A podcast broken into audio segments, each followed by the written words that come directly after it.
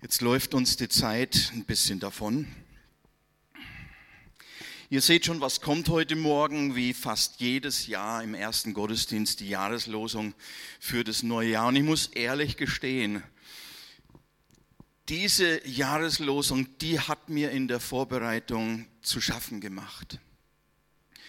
Äh, weil es kein Vers ist, wie so häufig, wie zum Beispiel letztes Jahr, dass der Gott da ist, der mich sieht, oder der Gott, der mit uns geht, der mit uns ist, so, so ein ermutigender Vers, sondern das ist ein Vers mit Herausforderung und mit Anspruch.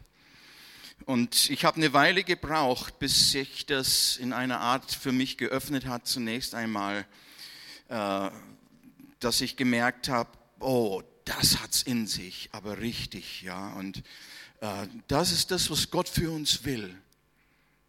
Ja, das ist das, wo wir uns herausfordern lassen sollen. Und ich hoffe, ihr könnt mitgehen. Ich habe auch gemerkt, in einer Verkündigung ist es nicht zu packen.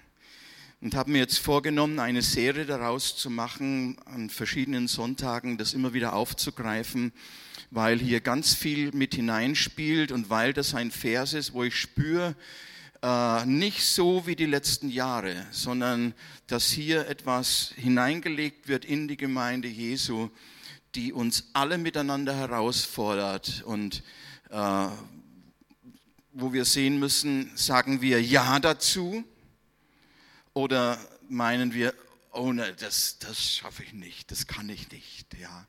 Und das wollen wir uns heute Morgen einmal anschauen. Die christliche Ekklesia ist ja in vielerlei Hinsicht ein Phänomen in ihrer Existenz, ja, also wir, wie wir hier da sind und jede Gemeinde und das hat eben genau damit zu tun. Ja, wenn die Liebe nicht da ist, und zeitweise ging es ganz schön zu in den Gemeinden und Paulus ermahnt die Gemeinde immer wieder dorthin zurückzukehren. Ohne die Liebe hätte sich alles aufgelöst letztendlich. Aber weil die Liebe Gottes da ist und die Liebe Gottes durch die Gläubigen wirkt, bleibt die Gemeinde Jesu bestehen in Ewigkeit. Ja, und es weiter fort. Äh, eine der großen Versammlungen des Anfangs war die Versammlung in Korinth. Zwei lange Briefe des Apostels Paulus an die Korinther finden wir eben im Neuen Testament und darin geht er korrigierend auf alle möglichen Dinge ein. Und hier am Ende des ersten Korintherbriefes findet sich dann unsere Jahreslosung für 2024 in 1. Korinther 16, Vers 14, wo es heißt, alles, was ihr tut, geschehe in Liebe. Am Anfang haben wir gedacht, das ist wie ein Lernvers, ja.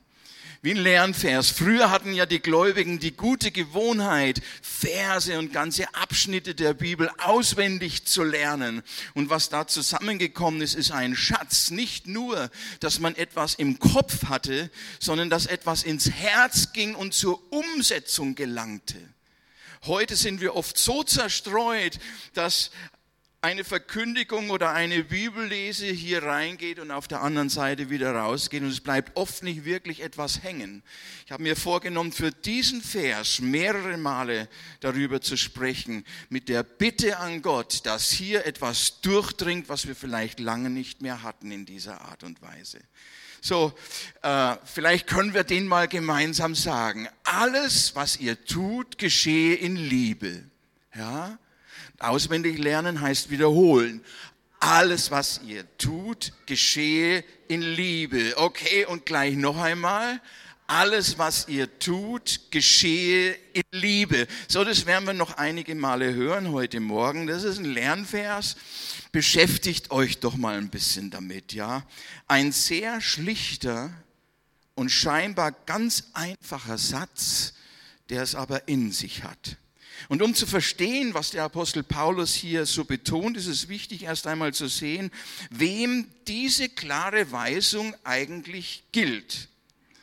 In seinem Brief, den er geschrieben hat an die Korinther, da geht es ja um verschiedene Probleme, um Spannungsfelder, äh, um Herausforderungen innerhalb der Gemeinde. Das hat er klar angesprochen. Er war nicht dort, sondern er hat immer wieder Nachrichten gehört und hat sich vorgenommen, einen Brief zu schreiben und auf die Dinge einzugehen. Er hat ja mehrere Briefe geschrieben, ja. Die Gläubigen kämpften dort immer wieder mit Parteiungen, Spaltungen heißt es, ja und Streitigkeiten, mit Unmoral, dass er an einer Stelle sagt, oh Leute, das, was hier passiert ist, das ist doch nicht einmal in der Welt. Und das ist hier in der Gemeinde, es kann doch nicht sein, ja. Und es ging immer wieder um geistlichen Stolz. Er sagt ihnen wörtlich, Paulus hat da kein Wort vor den, äh, kein Blatt vor den Mund genommen. Ihr seid aufgeblasen, sagt er. Ihr seid aufgeblasen. Ja. Und auch hinsichtlich des Gebrauchs der geistlichen Gaben, der Gaben des Geistes, gab es immer wieder Probleme und Spannungen. So diese überaus lebendige Gemeinde ist also auch ein Beispiel dafür, dass Kirche nicht einfach aus lauter super frommen Heiligen und tadellosen Heldenfiguren besteht, ja? Paulus schreibt zwar an die Heiligen zu Korinth, und das erwähnt er ein paar Mal in seinen Briefen, er sagt, das sind die Heiligen zu Korinth, jawohl, und das waren sie. Sie waren die Heiligen zu Korinth, haben wir, glaube ich, vor eineinhalb Jahren mal eine Predigt gehört, ja. Sie waren die Heiligen, warum? Weil sie zu Gott gehörten. Deswegen. Weil sie an Jesus, ihren Erlöser, glaubten. Und weil sie die Gemeinde des Herrn waren. Und die Gemeinde des Herrn besteht nur aus Heiligen. Hast du es gewusst? Nur Heilige. Der Heiligenschein mag fehlen, aber es sind trotzdem die Heiligen des Herrn, ja. Äh, und die besteht eben die Gemeinde aus erlösten Sündern, die zu Jesus gehören. Und alles, was zu ihm gehört, nennt Gott heilig. Nennt Gott heilig. Er sagt, die sind auf die Seite gesetzt, die sind herausgenommen aus der Welt, die sind nur für mich da, ja, nur zum gottesdienstlichen Gebrauch bestimmt, heilig, das heißt heilig, zu Gott gehörig, ausgesondert für ihn. Und sie waren also wirklich die Heiligen zu Korinth. Aber sie verhielten sich nicht so.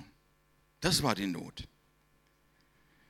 So, und in, in vielem unterschieden sie sich kaum oder fast gar nicht von den Leuten draußen, ja.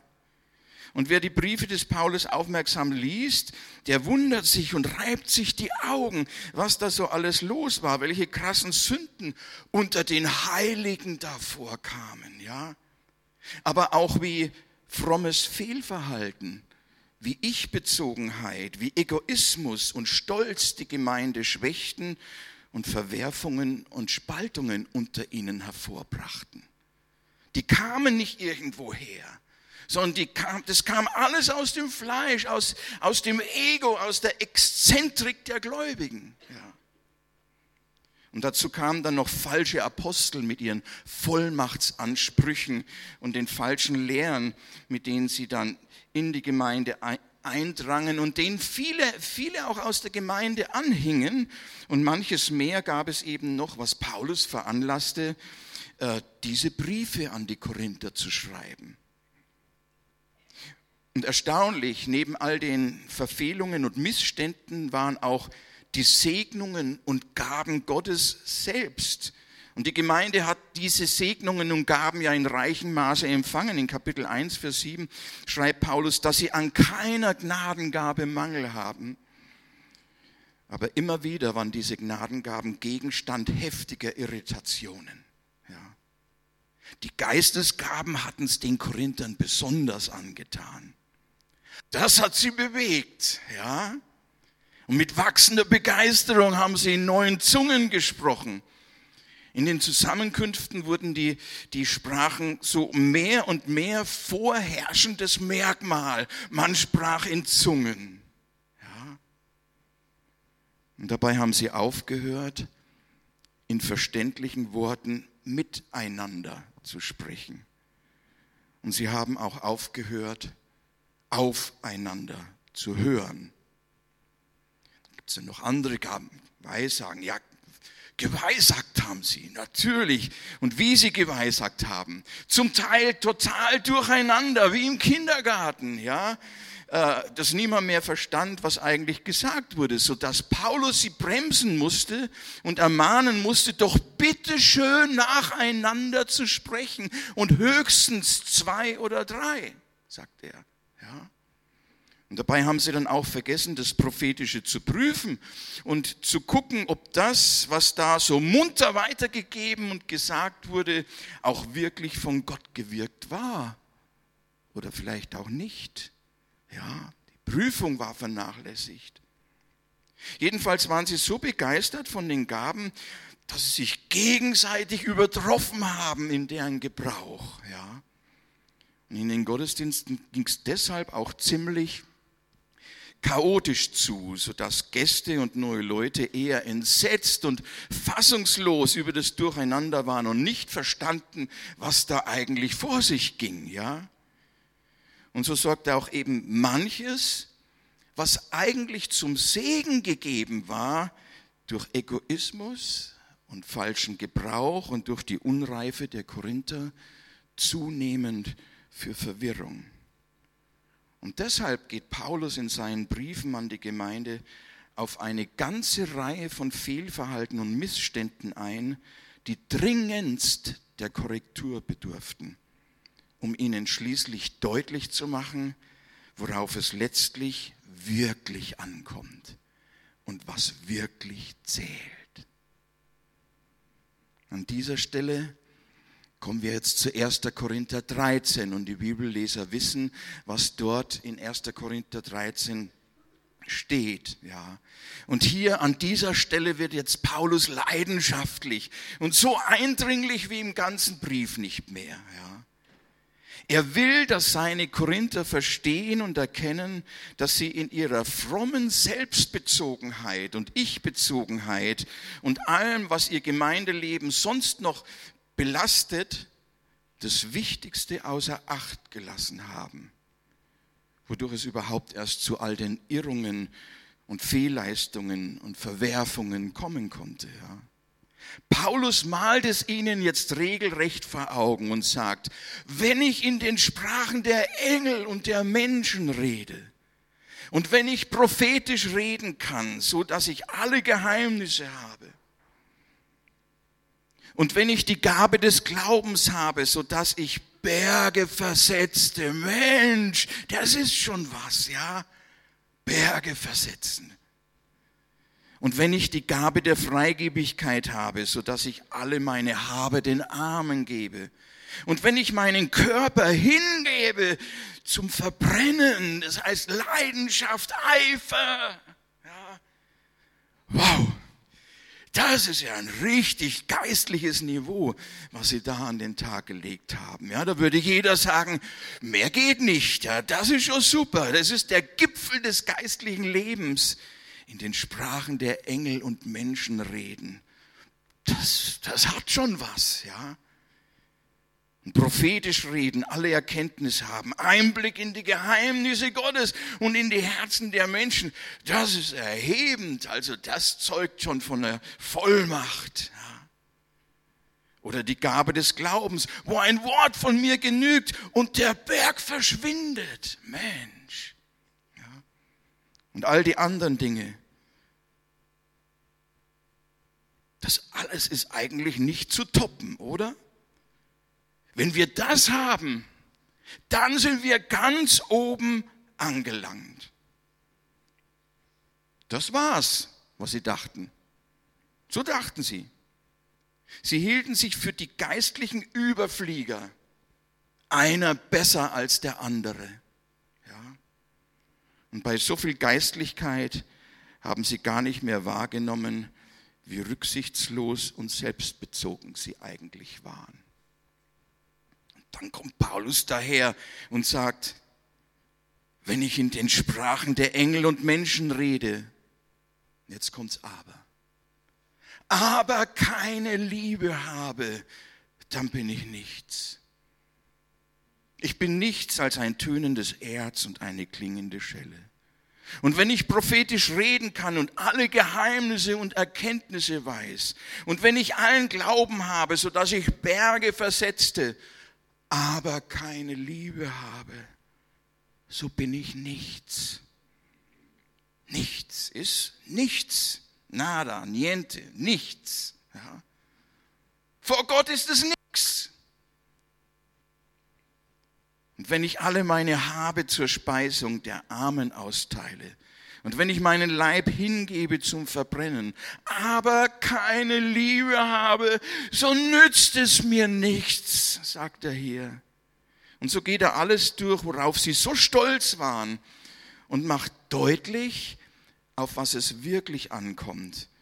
Und dass selbst die schillerndsten und beeindruckendsten Gaben und die Erkenntnis der tiefsten Geheimnisse nichts bedeuten vor Gott wenn die Liebe fehlt. Paulus fokussiert hier alles auf die Liebe und zeigt, ohne die Liebe macht das alles keinen Sinn. Er bindet also alle Gotteserfahrung und alles geistliche Leben an die Liebe. Allerdings, und das muss man hier klar unterscheiden, er kritisiert hier nicht die Gaben Gottes, ja, tut er nicht sondern die Gabenträger und ihren Umgang damit, das kritisiert er. Da sagt er, hier muss sich definitiv etwas ändern. Er kritisiert die Lieblosigkeit, mit der sie sich selbst zum Mittelpunkt gemacht haben. Ohne Liebe gebrauchen sie die guten Gaben Gottes in einer Art und Weise, die eher dem eigenen Ego dient, anstatt der Erbauung der anderen. Ohne Liebe missbrauchen sie, was Gott gibt, um es stolz für sich selbst und ihr eigenes Ego zu gebrauchen. Ist ja schon was, ja, wenn ich so prophezeie und wenn dann die Geheimnisse kommen, das kann schon aufblähen ja, und aufblasen. Das sagt er ja auch, ihr seid aufgeblasen. Ja. Und Paulus macht hier klar, so soll es nicht sein. Und dann erläutert er in einer langen Liste, wie die Liebe handelt, ja, was sie tut, wie sie sich auswirkt und auch, was sie nicht tut und was die Liebe nicht macht. Und er stellt damit einen krassen Kontrast her zu dem, wie die Korinther sich verhalten haben, was sie gemacht haben und was sie gemacht, nicht gemacht haben. Und dem stellt er die Liebe gegenüber, was die Liebe tut und was die Liebe nicht tut. Er stellt also dem Verhalten der Korinther und ihrem Handeln die Liebe gegenüber und sagt in 1. Korinther 13 ab Vers 4, die Liebe ist langmütig, Kontrast zu ihnen, und freundlich.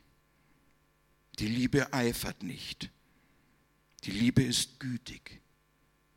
Sie neidet nicht. Die Liebe tut nicht groß und bläht sich nicht auf. Sie benimmt sich nicht unanständig. Die Liebe sucht nicht das ihre.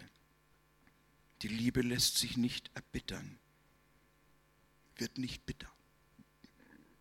Die Liebe rechnet Böses nicht zu geht ja so schnell, gell? da hat dir jemand aufs Füßchen getreten und das trägst du ihm immer hinterher, ja, weil's, weil du ohne Liebe reagierst, ja, weil du meinst, oh mein verletztes Seelchen, irgendwie muss ich ihm das schon oder ihr immer wieder unter die Nase reiben und ich habe ein Recht, jetzt sauer zu sein. Liebe reagiert anders, definitiv, ja. Die Liebe rechnet Böses nicht zu. Sie freut sich nicht an der Ungerechtigkeit, sondern sie freut sich mit der Wahrheit. Sie erträgt alles, sie glaubt alles, sie hofft alles, sie erduldet alles. Das ist ein völliges Kontrastprogramm zu dem, was die Korinther hier veranstaltet haben. Sie waren gesegnet mit allen guten Gaben. Aber in ihrem Stolz und in ihrer Selbstbezogenheit haben sie vergessen, worauf es wirklich ankommt. Und Paulus hält ihnen hier einen Spiegel vor und zeigt ihnen, wo ihr Verhalten einer deutlichen Korrektur bedarf. Und ganz zum Schluss, wenn er alles durchgegangen ist, fasst er alles noch einmal zusammen in einer letzten Aussage und sagt, alles, was ihr tut, geschehe in Liebe. Hm? Und jetzt sind wir wieder bei unserem Vers aus der Jahreslosung. Und hier sind jetzt auch wir mit angesprochen. Alles, was ihr tut, geschehe in Liebe.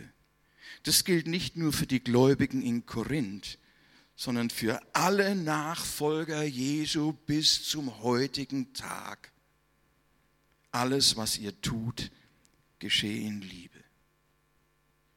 Dieser Aufruf zur Liebe, der beschränkt sich jetzt nicht einfach bloß auf bestimmte Handlungen oder Umstände, sondern er umfasst das gesamte Verhalten und jeden Aspekt des Lebens der Gläubigen. Es soll ihre Motivation, ihre Einstellung durchdringen und so alle Begegnungen und alle Berührungen und an, alle Interaktionen mit anderen, mit dem Nächsten, ob er fremd ist, ob er Feind ist, ob er Freund ist, beeinflussen. Darum geht das. Alles, was ihr tut, geschehe in Liebe. In allem soll die Liebe zum Ausdruck kommen. Ja. Ich finde, hier geht es schon an die Substanz jetzt. Ja. Paulus spricht dabei nämlich nicht über ein sentimentales Gefühl der Liebe. Er philosophiert auch nicht über die Schönheit der Nächstenliebe und wie toll das ist, sondern er stellt, wie Jesus selbst in Johannes 13, Jesus sagt ja, ein neues Gebot gebe ich euch, dass ihr einander liebt. Gebot, ja. Und so auch der Apostel Paulus, ja, und Johannes auch. Äh, er stellt es als eine unumstößliche Regel auf, dass wir verpflichtet sind, jeden Menschen zu lieben, mit dem wir in Kontakt kommen. Boah, das ist schon eine Latte, gell? Das ist schon was.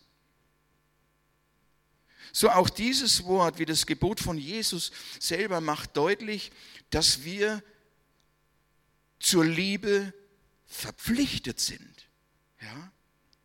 dass wir unseren Nächsten gegenüber Schuldner sind und verpflichtet, ihm in Liebe zu begegnen. In Römer 13 schreibt er an die Römer, seid niemandem irgendetwas schuldig, als nur einander zu lieben. Er spricht hier von Schuldigkeit. Hier sind wir also in Bezug auf die Liebe Schuldner. Wir sind Schuldner. Alles, was ihr tut, geschehe in Liebe. Das schulde ich meinem Nächsten, das schulde ich meiner Ehefrau, meinen Kindern, das schulde ich meinen Geschwistern, das schulde ich ein Stück weit sogar meinen Feinden. So weit geht Jesus und lässt es nicht aus. Ja. Der Apostel Johannes nennt die Gläubigen selbst immer wieder Geliebte. In seinen Briefen spricht er sie immer wieder an als Geliebte, von Gott Geliebte. Und er schreibt in 1. Johannes 4, Vers 11, wenn Gott uns so geliebt hat, sind auch wir schuldig, einander zu lieben. Und jetzt konkretisiert Paulus und sagt, alles, was ihr tut, geschehe in Liebe. Könnte man schon sagen, hm, ist das nicht, ist das nicht ein bisschen viel verlangt? Hä? Sind wir da nicht überfordert mit einem solchen Anspruch? Und wo bleiben wir dabei? Ja, ich will doch auch geliebt sein. Du, darum hast du dich nicht zu kümmern. Wir sind geliebt von Gott. Und das ist oft das Problem, dass Leute Liebe suchen, statt selbst zu lieben. Denn das Gebot ist zu lieben. Das ist das Gebot. Das ist die Ausrichtung. Ja. Aber man könnte schon, mancher fragt dann schon, also schon sehr hoher Anspruch, wirklich viel verlangt. In Johannes 6 gibt es ja diese Geschichte, wo Jesus da auch was sagt, ja, was den Leuten nicht gefällt. Und dann heißt es, Viele nun von seinen Jüngern, die es gehört hatten, was er gerade gesagt hatte, sprachen, diese Rede ist hart, wer kann sie hören? Was Jesus hier an dieser Stelle in Johannes 6 sagte und von ihnen verlangte, das ging auch irgendwie über ihre Vorstellungskraft. Das konnten sie sich gar nicht vorstellen. Ja? Und das, das war, so dachten sie, zu viel für sie. Ein hartes Wort. Wer kann es hören? Und sie wollten dieses Wort nicht annehmen. Ihr Lieben, machen wir hier nicht denselben Fehler. Ja? Vielleicht fühlst du dich sehr herausgefordert. Und da ist vieles in dir, was sagt, kann ich nicht. Das kann ja nicht sein. Lehne dieses Wort nicht ab, sondern lass es einmal kommen und gib dem Heiligen Geist Gelegenheit, das in dein Herz zu senken und dich dorthin zu führen, dass es Stück für Stück immer mehr zur Umsetzung kommt. Das neue Gebot der Liebe, das Jesus seinen Jüngern gegeben hat, ein neues Gebot gebe ich euch, dass ihr einander liebt, das Paulus konkretisierte, alles, was ihr tut, geschehe in Liebe. Und der Apostel Johannes erneut bestätigte, ich bin überzeugt nach dieser exegetischen Arbeit, das ist die wichtigste Weisung der gesamten Bibel für uns. Die wichtigste Weisung. Wir beschäftigen uns ja lieber mit, mit allen möglichen Geboten, du sollst und du sollst nicht, ja, was man tut und was man nicht tut, und da arbeiten wir uns ab. Und Jesus fasst es ja zusammen an verschiedenen Stellen und gibt nur ein einziges Gebot und sagt, wenn du das hältst, hast du alle Gebote erfüllt, sagt er. Also von daher ist es schon angebracht, dass wir uns mehr damit beschäftigen. Ja, was bedeutet es eigentlich? Und wenn uns Gott so geliebt hat, sind auch wir schuldig, den anderen zu lieben. Das heißt, wir sind Schuldner dem anderen gegenüber und verpflichtet ihm in Liebe zu begegnen, egal um, um wen es sich handelt. Hm? Freund oder Feind, dich jemand verletzt hat oder nicht. Das ist das Gebot. Das ist die Aufforderung. Um zu verstehen, um was es geht, um auch da hineinzukommen, ist es schon wichtig, dass wir uns damit beschäftigen, damit wir erfassen, was es meint. Wenn das Wort Gottes sagt, wir sind Schuldner, wir sind es dem Nächsten schuldig, dann ist es doch ein klares und helles Gebot, und eine deutliche Aufforderung, der wir nachkommen sollen, oder? Sollen wir nachkommen? Es steht doch nicht einfach da, damit es da steht, sondern es hat ja einen Adressaten, das bin ich und das bist du, das sind wir alle. Ja? Uns gilt dieses Wort. Wir sind angesprochen, es zu tun. Alles, was ihr tut, geschehe in Liebe. Ich habe mir mal die Mühe gemacht, gestern oder vorgestern im bürgerlichen Gesetzbuch nachzugucken und nachzulesen, was da unter dem Begriff Schuldner steht. Ja. Und in Paragraph 241 heißt es, ich zitiere, Schuldner ist derjenige, der aufgrund eines Schuldverhältnisses dem Gläubiger eine Leistung zu erbringen verpflichtet ist. Verpflichtet ist. Hier ist uns eine Verpflichtung aufgelegt. Und ehrlich gesagt, das gilt in jeder Kultur, in jeder Gesellschaft und zu allen Zeiten. Es ist nur recht und billig, dass Schulden getilgt werden, oder? Dass geschuldete Beträge bezahlt oder abbezahlt werden. Und jetzt sagt das Wort Gottes, wir sind also Schuldner, was die Liebe betrifft. Das Wort Gottes macht deutlich, dass wir Schuldner gegenüber unserem Nächsten sind. Und Schuldner haben Schulden, die sie begleichen müssen. Oder? Das ist erstaunlich. Ich habe noch kein Amen heute gehört. Gell? Ja, jetzt sagt mal Amen dazu. Jawohl. Schuldner haben Schulden, die sie begleichen müssen. Ja. Und pünktliche und gewissenhafte Zahlungen gehören hier auch dazu. Hm? Im Psalm 37, 21 habe ich was gefunden, dort heißt es, der Gottlose nimmt Geld und zahlt es nicht zurück. Du, bei uns soll es nicht so sein. Wir wollen das, was wir schuldig sind, auch bezahlen, weitergeben, ja. Unsere vielen Schulden, sagt die Bibel, sind uns erlassen worden. Deshalb sollen auch wir dem anderen mit derselben Güte und Liebe begegnen, die uns widerfahren ist. Das ist die Grundlage dafür, ja, oder eine der Grundlagen.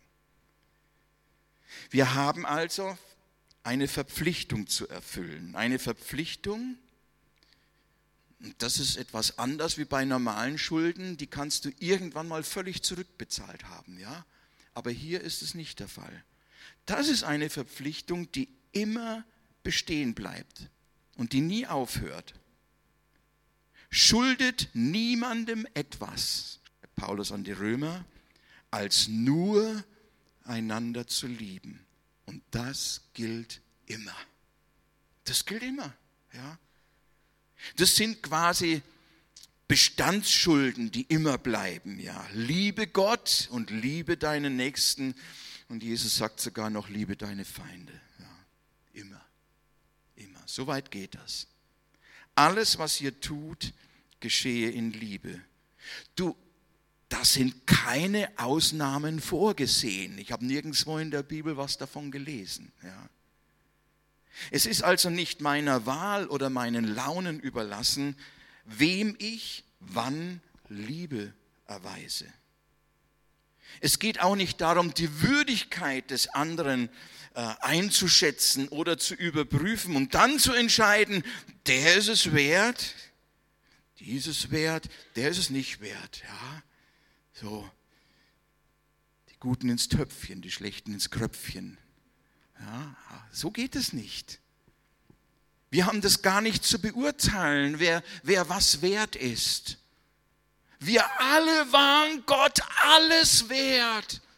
Und er hat alles investiert in uns, hat uns geliebt und sogar seinen Sohn dafür gegeben. Ja? Er hat uns ein Beispiel gegeben, heißt es. So, alles, was ihr tut, geschehe in Liebe. Ich Schuld ist also nicht einer irgendwie ausgewählten Anzahl von Menschen, sondern jeden Menschen. Denn jeder Mensch ist mein Nächster, wenn ich dann mit ihm zu tun habe. Ja? Alles, was ihr tut, geschehe in Liebe. Wir sind zur Liebe verpflichtet. Und zwar überall. Und ohne Unterschied zwischen schön und hässlich oder gut und schlecht. Das ist der Anspruch. Das ist das Maß. So, wenn Paulus den Korinthern das handlungsorientierte Wesen der Liebe vor Augen malt, und das macht er deutlich in 1. Korinther 13, was die Liebe tut und was sie nicht tut, wie die Liebe ist, ja, dann entspricht das genau dem, wie Gott ist und wie er an uns handelt. Das ist sein, seine Handlungsmaxime. Die Bibel sagt, Gott ist Liebe und deswegen geschieht das alles von Gott her. Das heißt, Gott zeigt uns ein Beispiel an sich selber. Er zeigt uns aber nicht sein Beispiel, beschenkt uns mit seiner Liebe und überlässt dann oder überlässt es dann unsere Entscheidung, ob wir es ihm gleich tun oder nicht. Er sagt, wir sollen seinem Beispiel folgen. Das ist der Anspruch. Ein neues Gebot gebe ich euch, sagt Jesus, ja. So, Liebe ist kein Gefühl, dem wir nach Belieben frönen oder auch nicht. Es bedeutet, dem Beispiel Gottes zu folgen. Das, darum geht es, ja.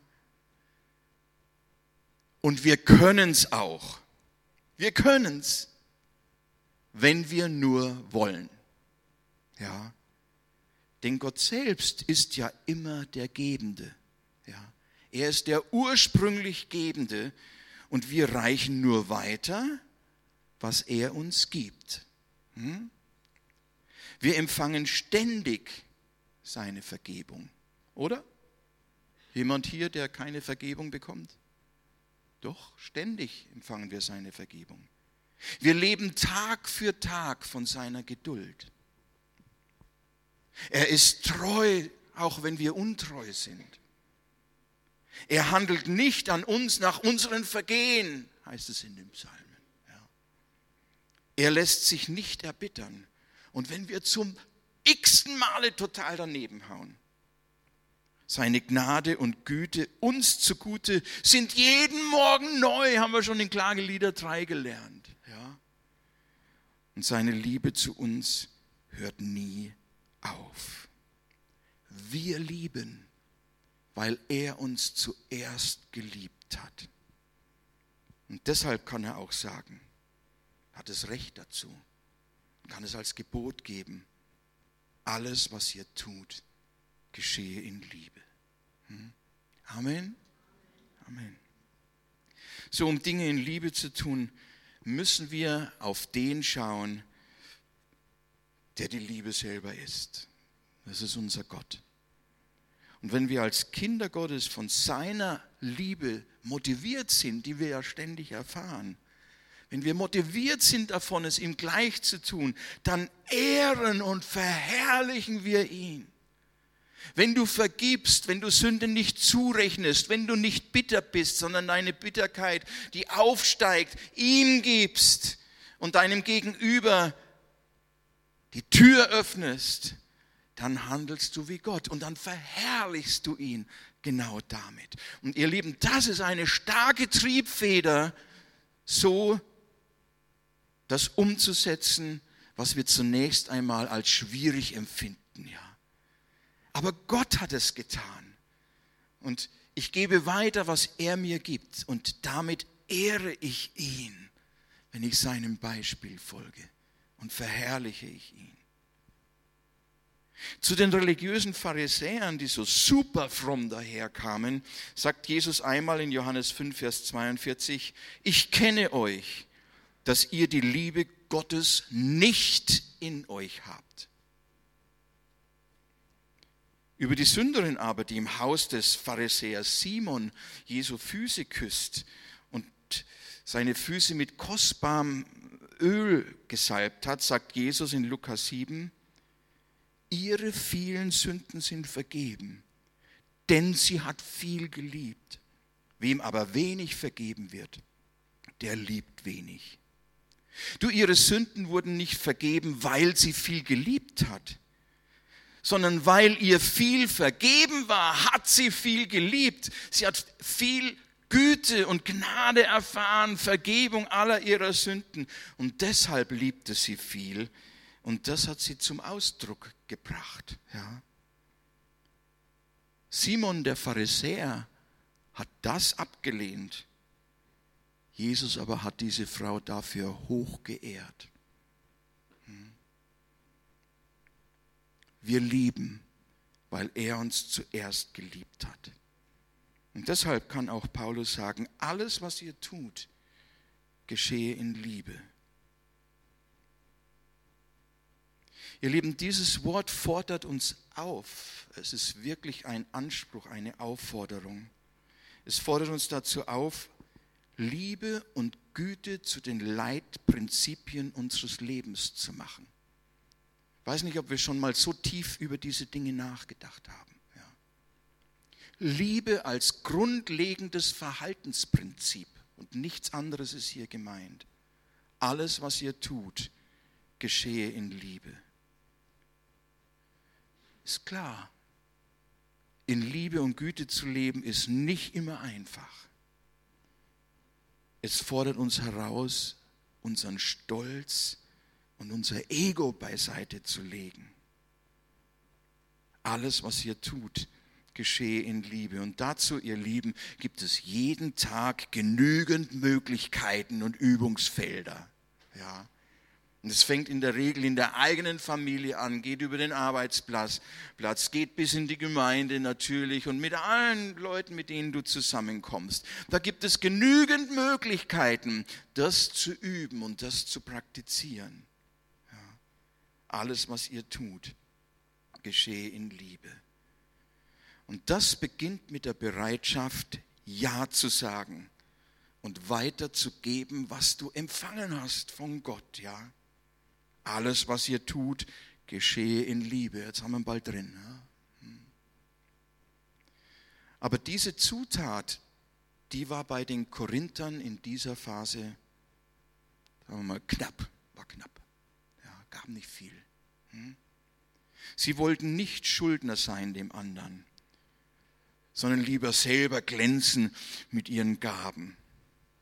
Hm? Aber alles und auch noch so fromme und geistliches Gebaren, alles das zählt am Ende nicht, sagt Paulus, wenn die Liebe fehlt. Bei Gott spielt es dann keine Rolle, wenn die Liebe fehlt. Und sie hatten ganz vergessen, worauf es ankommt. Ihr Lieben, ist schon nach zwölf.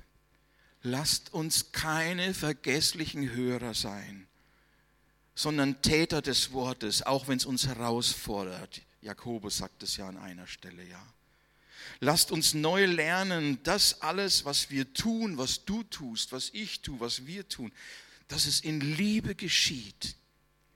Dazu braucht es einen Prozess, dass uns das klar wird und deutlich wird, dass es Präsenz zeigt in unserem Leben. Alles, was ihr tut, geschehe in Liebe. Denn alles andere wird vergehen nur die Liebe bleibt. Und das ist ein Konto, wenn wir darauf einzahlen, das nehmen wir mit. Hm? Du kannst beruflich erfolgreich sein, du kannst Geld bis zum Abwinken haben oder sonst irgendetwas. Bleibt alles hier. Bleibt alles hier. Aber alles, was du in Liebe getan hast, das ist beim Herrn. Und das ist mit uns. Ja. Und das bleibt alles, was ihr tut, geschehe in Liebe. Hm. Ist doch gut, oder? Jawohl, so soll es sein. Dem wollen wir nacheifern. Dort wollen wir hin. Das ist richtig. Normalerweise würde ich an dieser Stelle jetzt den Aufruf machen, aber wir haben unser Abendmahl noch und ich möchte das Abendmahl nicht, nicht einfach zum Schluss abhandeln. Ja. So, ich möchte dich ermutigen, deine Schulden zu bezahlen. Ja. Wir sind Schuldner. Und wenn du den Eindruck hast, zahlungsunfähig zu sein, dann geh zu dem, dem alles Silber und Gold gehört und der die Liebe in Person ist. Ja. Und sag ihm, Herr, kennst mein ganzes Herz und weißt alles, was mich hindert und mein Stolz und meine Verletzung und ich krieg's einfach nicht auf die Reihe. Bitte hilf mir. Ich sag dir, unser Gott lässt sich nicht lumpen, sondern er hilft denen, die so zu ihm kommen und die ehrlich sind. Ja. Und in gewisser Weise brauchen wir hier alle Hilfe. Jeder weil wir alle auch etwas Exzentrisches und Egoistisches an uns haben, was dem anderen widersteht. Ja. Und deswegen ist es so wichtig, wenn wir etwas in Liebe tun, das mit ihm zu tun, aus seiner Hand zu empfangen und um seine Hilfe zu bitten. Und Jesus sagt, wer bittet, dem wird gegeben. Das wissen wir auch, oder? Und jetzt nehmen wir noch Abendmahl.